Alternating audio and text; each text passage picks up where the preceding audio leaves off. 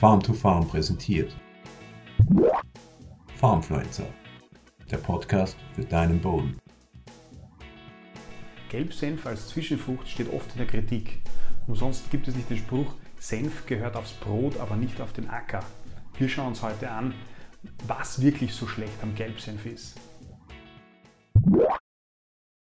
Hallo und herzlich willkommen bei diesem Video von Farm to Farm. Mein Name ist Christoph Kutscher. Freut mich, dass du heute dabei bist. Der Gelbsenf ist als Zwischenfrucht eine sehr, sehr verbreitete Pflanzenart, gehört zur Familie der Kreuzblüter und ist nicht minder äh, so oft in der Kritik, dass er keine geeignete oder nicht so gute Zwischenfrucht ist. Was ist jetzt also wirklich so schlecht am Gelbsenf? Grundsätzlich einmal nicht alles. Der Gelbsenf hat natürlich auch viele Vorteile. Erstens einmal ist er keimt extrem schnell unter trockenen Bedingungen und sehr einfach. Er wächst extrem schnell. Es ist einer der am schnellsten wachsenden Pflanzenarten, die es schafft, innerhalb von 45 Tagen von der Aussaat zur Ernte zu gehen. Entsprechend gut ist er im Unterdrücken äh, von Unkräutern, weil er so eine schnelle Entwicklung hat. Weil er so schnelle Entwicklung hat, bindet er auch sehr, sehr gut und sehr schnell Stickstoff, der frei verfügbar im Boden ist. Und er hat, erfüllt sehr, sehr gut die Funktion als Erosionsschutz in der Zwischenfrucht. Schnecken mögen ihn etwa nicht. Er hat, es gibt nematodenhemmende äh, Senfsorten. Und, und das ist oft auch der Hauptgrund, warum der Gelbsenf äh, verwendet wird als Zwischenfrucht, er ist sehr billig äh, in der Aussaat, äh, in den Kosten pro Hektar als Zwischenfrucht. Aber der Gelbsenf hat, und das stimmt, schon sehr, sehr relevante, entscheidende Nachteile. Und der größte daran ist wahrscheinlich, dass der Stickstoff, der in der Blattmasse im Gelbsenf gebunden ist, unter Umständen über den Winter wieder ausgasen kann. Das heißt, der Stickstoff, der von Gelbsenf während der Vegetation äh, etwa von, von der Aussaat im Sommer bis in den Herbst, während dieser Vegetation gesammelt wird, der ähm, geht dann nach dem Abfrosten oder nach dem äh, Umarbeiten in die Luft, in die Atmosphäre. Und das ist schlecht für dich, weil der Stickstoff damit verloren ist. Und das ist auch schlecht für die Umwelt, weil ein großer Teil dieses ausgegasten Stickstoff in Form von Lachgas in die Atmosphäre geht und das ist einer der Treibhausgase. Wie funktioniert das genau? Da gibt es mehrere Versuche dazu, die das äh, nachweisen. Einer etwa von der Bioforschung Austria, wo man sich drei Varianten angesehen hat. Einmal eine Variante, eine Leguminosenmischung äh, mit einer artenreichen Leguminosenmischung mit einer Saatstärke von 140 Kilogramm pro Hektar, wo auch grobkörnige Leguminosen dabei sind. Die zweite Variante, eine abfrossende Nicht-Leguminosenmischung, ebenfalls sehr artenreich mit Komponenten von Phacelia, Buchweizen, Hafer, Leindotter und dann als dritte Variante eben Reinsaat Gelbsenf, 8 Kilogramm pro Hektar.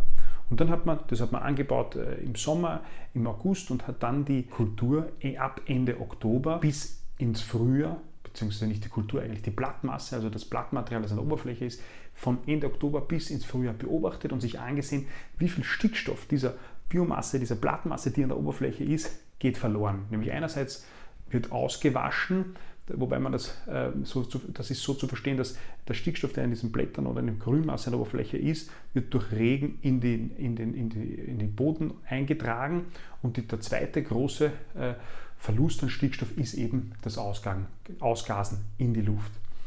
Bei dem Versuch hat sich ganz klar gezeigt, eine ganz klare Tendenz und nicht nur bei diesem Versuch, dass äh, der, die Variante des Gelbsenf wesentlich höhere Ausgasungen hat als die beiden anderen Varianten, nämlich doppelt so hoch. Beim Gelbsenf äh, ist 37 Prozent des Stickstoffs in, in, der Biomasse, der Ende Oktober vorhanden war, äh, im Frühling ausgegast gewesen, also verloren gewesen, wohingegen bei den anderen Varianten ca. 18% ausgegast war. Also eine sehr, sehr klare und eindeutige Tendenz. Woran liegt das nun?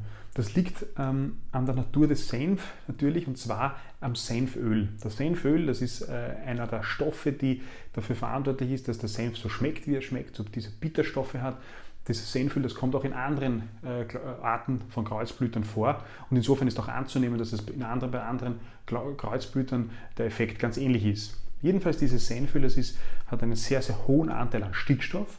Und wenn die Pflanze abgestorben ist und das Blattmaterial an, beginnt zu verwelken, dann zerfallen diese Zellen und das führt dazu, dass dieser im Senföl gebundene Stickstoff relativ leicht ausgasen kann. Der Effekt ist stärker, wenn der Gelbsenf schon im generativen Wachstum ist, das heißt, wenn er schon blüht. Das bedeutet, ein Gelbsenf, der schon früh gesät worden ist und dementsprechend früh in die Blüte geht, der, bei dem ist der Effekt noch viel stärker als bei einem spät gesäten Senf. Also ein Senf, der etwa Mitte oder Ende September äh, gesät ist, der kommt vielleicht gar nicht mehr in die Blüte und insofern ist auch diese Ausgasungsverluste als nicht so groß zu sehen wie bei einem Gelbsenf, der schon äh, im August gebaut wird und relativ früh äh, in die Blüte kommt. Das ist also der erste große und entscheidendste Nachteil an Gelbsenf als Zwischenfrucht, diese Ausgasungsverluste von Stickstoff. Ein zweiter großer Nachteil ist ähm, das, die, die Wurzelmasse. Ähm, und zwar ist es so, das haben wir uns in einem anderen Video schon mal angesehen, dass äh, für den Aufbau von Humus die Wurzel, also der Kohlenstoff, der in, der in den Wurzeln gebunden ist, um ein Fünffaches besser umgesetzt werden kann in Humus als der Kohlenstoff, der äh, aus dem Blattmaterial und aus den Stängeln kommt. Das heißt, äh, es ist wesentlich wichtiger, wie viel ähm, Biomasse unter der Erde ist bei Zwischenfrüchten, wenn es darum geht, Humus aufzubauen, wie über der Erde. Und da schneidet der Gelbsenf im Verhältnis zu anderen äh, Zwischenfruchtarten äh, wesentlich schlechter ab. Also wenn man das vergleicht etwa mit äh, Phacelia, Buchweizen, Markstammkohl oder wenn man das vergleicht mit Leguminosen wie Alexandrinerklee, äh, Ackerbohne, Lupine, all diese Kulturen, die meisten Leguminosen im Übrigen, schneiden wesentlich besser ab, was die Wurzel Hauptwurzelmasse betrifft. Das heißt, sie bilden wesentlich mehr Hauptwurzelmasse und können so, so wesentlich mehr Beitrag dazu leisten, einen Humus aufzubauen oder entsprechend Wurzelmasse in den Boden zu bringen. Das Wurzelbild des Gelbsenf ist natürlich nicht schlecht. Er bildet eine, eine Pfahlwurzel, die äh, einen Meter und darüber hinaus geht, aber im Vergleich zu anderen Zwischenfruchtarten bildet er weniger Wurzelbiomasse. Es gibt dann natürlich noch andere Nachteile, wie etwa, dass er anfällig ist äh, auf Rapsschädlinge, also etwa der Erdfloh, dass das Material des abgefrorenen Gelbsenf hell ist und damit im Frühjahr nicht zu einer Bodenerwärmung beiträgt oder dass er zu konkurrenzstark sein kann. Aber nicht je, klarerweise äh, hat jede Zwischenfruchtart nicht nur Vorteile. Die beiden großen Nachteile, die sind aber nicht zu vernachlässigen. Und deshalb ist unser Fazit, Gelbsenf als Reinsaat oder als dominante äh, Kultur in einer Zwischenfruchtmischung ist nicht zu empfehlen, insbesondere wenn es, bei einer, wenn es um eine frühe Aussaat geht. Bei späteren Aussaaten ist das anders zu beurteilen. Aber bei einer frühen Aussaat sind die Nachteile, die man durch die Ausgasung hat, zu groß.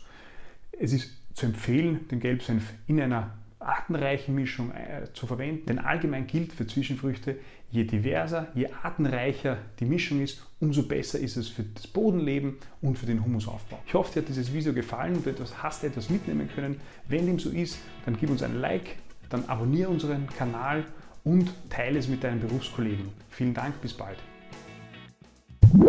Farmfluencer, der Podcast für deinen Boden.